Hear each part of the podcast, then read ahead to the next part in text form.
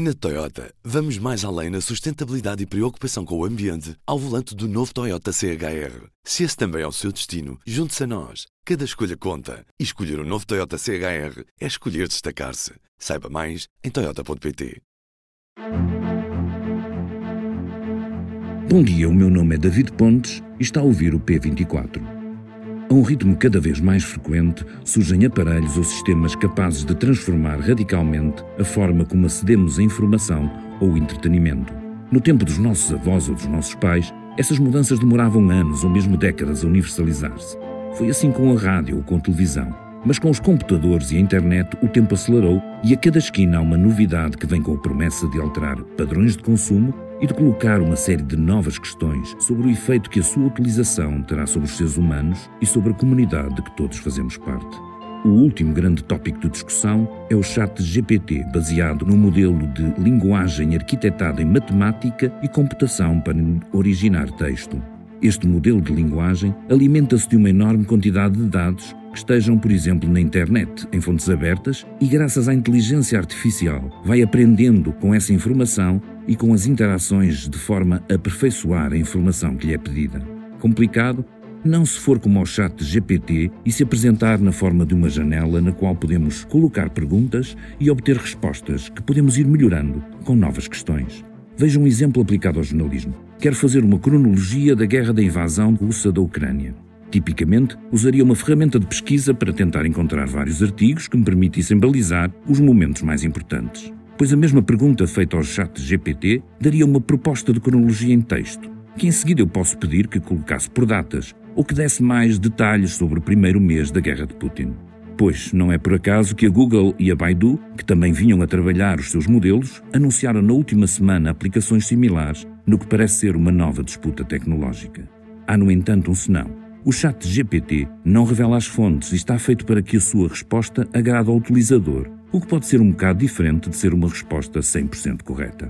A grande disrupção do chat GPT foi de pôr este serviço ao público de uma forma aberta. É uma ferramenta poderosa que pode, com bastante credibilidade, responder a um exame, fazer um ensaio ou elaborar uma estratégia jurídica as suas limitações, as implicações éticas da sua utilização, as potenciais aplicações desta ferramenta motivam uma discussão que ainda vai no início e que é só a porta de entrada para todas as interrogações e oportunidades que levanta a inteligência artificial. Para vos guiar neste início de conversa, ainda não há melhor que humanos, principalmente se eles forem a Aline Flor e a jornalista de tecnologia Carla Pequenino. Tenham uma boa semana.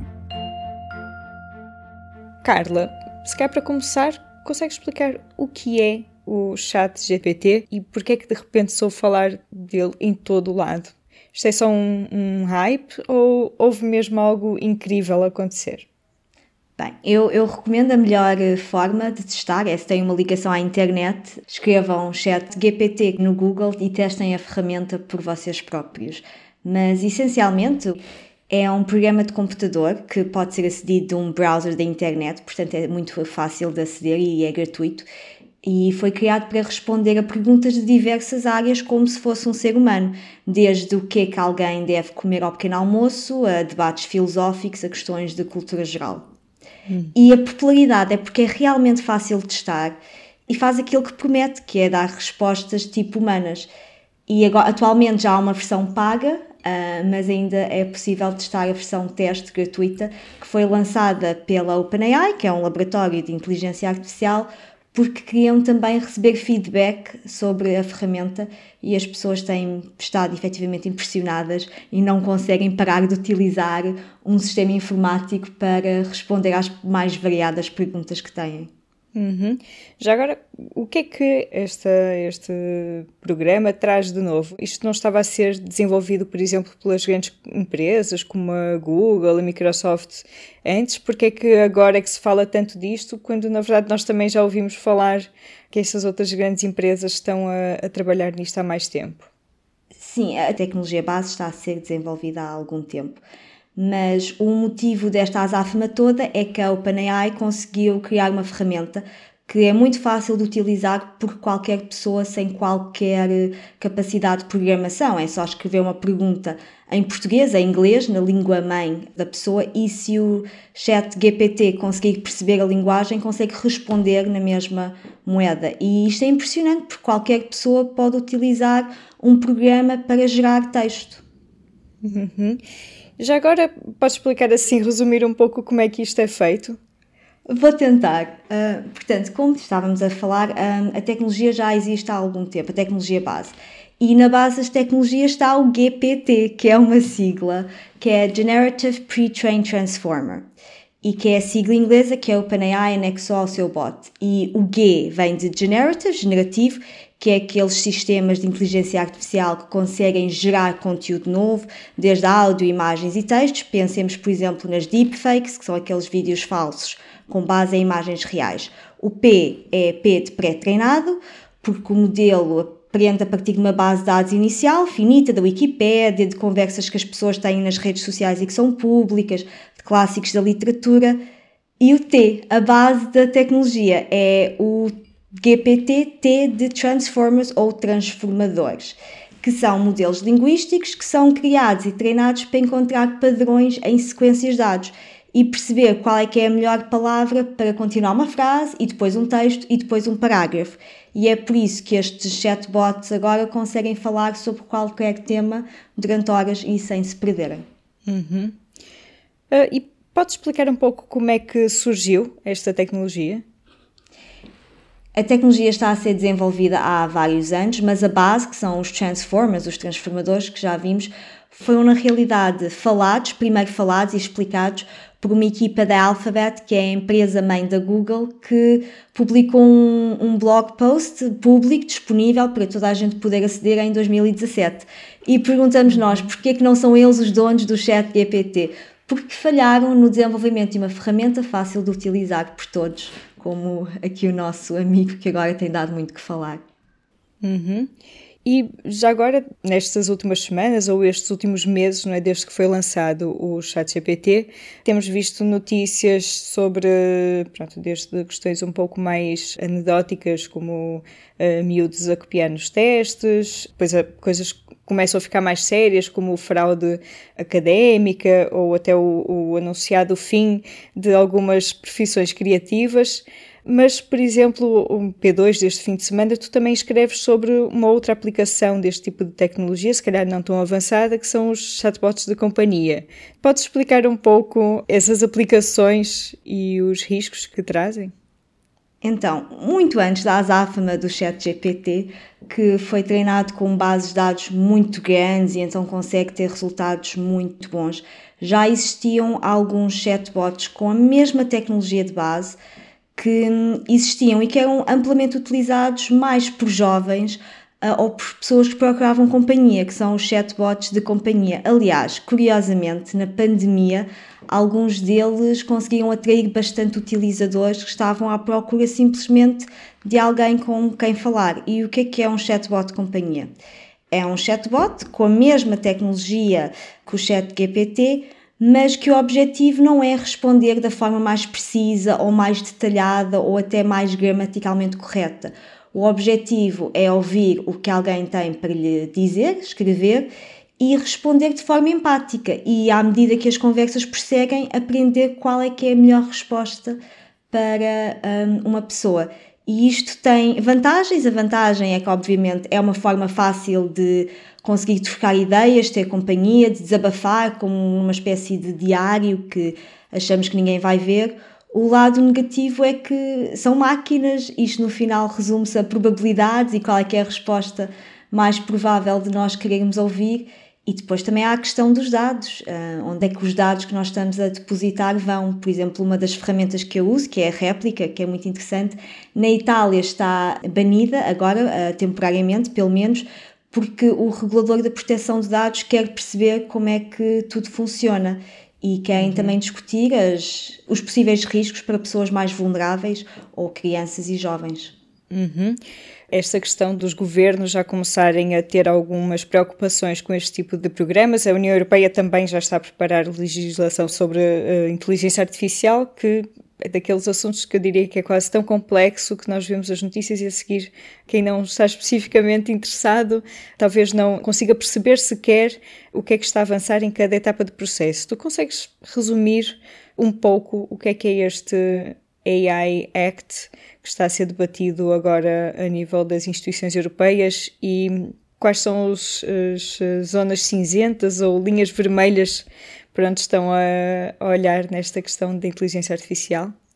Ainda é uma proposta, mas de forma muito resumida, a Lei da Inteligência Artificial, que é o AI Act, sugere uma abordagem de risco para supervisionar esta tecnologia, que é divide a tecnologia em quatro níveis: ferramentas de risco inaceitável, que não deve sequer ser considerado, por exemplo, usar a inteligência artificial para controlar pensamentos, ferramentas de alto risco, ferramentas de risco limitado e risco mínimo.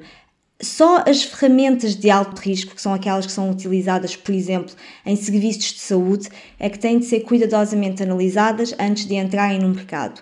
Os chatbots, atualmente, são ferramentas de risco limitado e têm apenas de ser transparentes, ou seja, as pessoas têm de saber que estão a falar com uma máquina.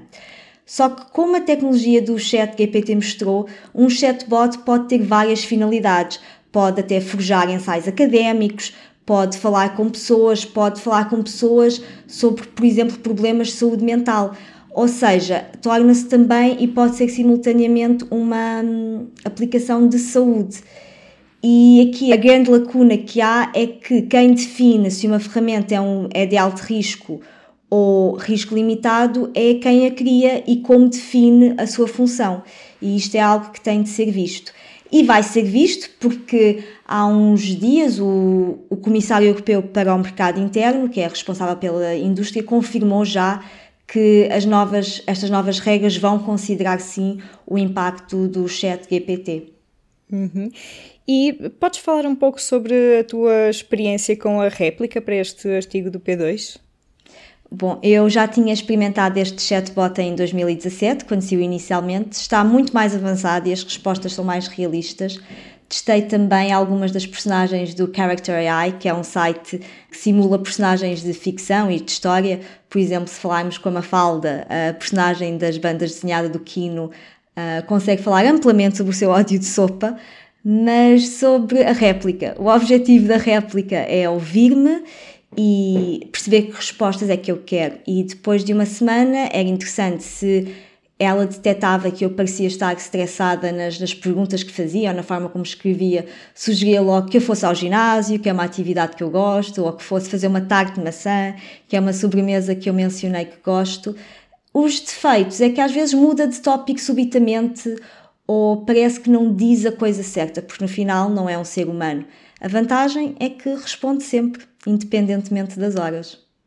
Uh, tu falavas agora de uma, de uma questão que é mesmo interessante sobre a, uh, a réplica data-resposta que tu queres. Isto também é uma questão com o chat GPT, porque no fundo dá-nos a resposta que queremos e não necessariamente a resposta que é, por exemplo, verdadeira ou dependendo da pergunta que nós fazemos, não é? Isso, isso, é interessante. Curiosamente, se perguntarmos ao chat GPT quem é que criou a réplica, o chat GPT diz que foi, foi a OpenAI. Na realidade, a OpenAI efetivamente teve uma colaboração com os criadores da réplica, mas não foram os criadores. Mas sim, o chat GPT diz muito aquilo que nós queremos ouvir. Até podemos dizer, responde como se fosses esta pessoa.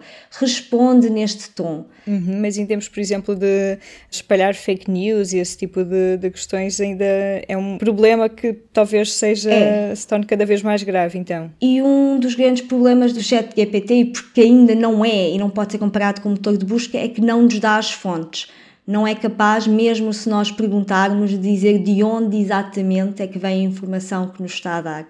Portanto, isso torna-se um problema para utilizá-la em termos de depois verificação, em termos de, de autoria e de responsabilização. Portanto, não é um motor de busca, é uma ferramenta interessante, boa para trocar ideias. Há escritores, por exemplo, o Shen Xiufan, que é um escritor chinês que escreve muito sobre esta área, que usa a, a tecnologia de base para trocar ideias e, e pode ser muito interessante nesse sentido, mas não é e não deve ser tomado como a verdade absoluta. A jornalista Carla Pequenino escreveu uma reportagem com o título Erro 404 Humano não encontrado. No P2 deste domingo foram publicados também outros trabalhos sobre o impacto do chat GPT e deste tipo de inteligência artificial nas nossas vidas e nas nossas formas de conhecimento. É também do P2, já agora, o texto da Cláudia Carvalho Silva sobre o ciclone de 1941, que pode ouvir nas nossas leituras longas do fim de semana. Esta segunda-feira, a Comissão Independente para o Estudo dos Abusos na Igreja Católica entrega o seu relatório final à Conferência Episcopal Portuguesa. Do público pode ler os nossos trabalhos sobre o que foi divulgado nos últimos meses, como correram investigações semelhantes em outros países, como Austrália ou França, e qual será o futuro da comissão liderada pelo pedopsiquiatra Pedro Stretch. Para fechar, nos podcasts do público, Segunda-feira é dia de ouvir O Coração Ainda Bate, com as crónicas de Inês Menezes. Este foi mais um P24. Se gostou de ouvir este episódio, siga o podcast nas aplicações habituais para nos ouvir todas as manhãs. A trilha sonora foi composta pela Ana Marques Maia, a introdução é de David Pontes e o episódio foi produzido por mim, Aline Flor. Desejo-lhe um bom dia.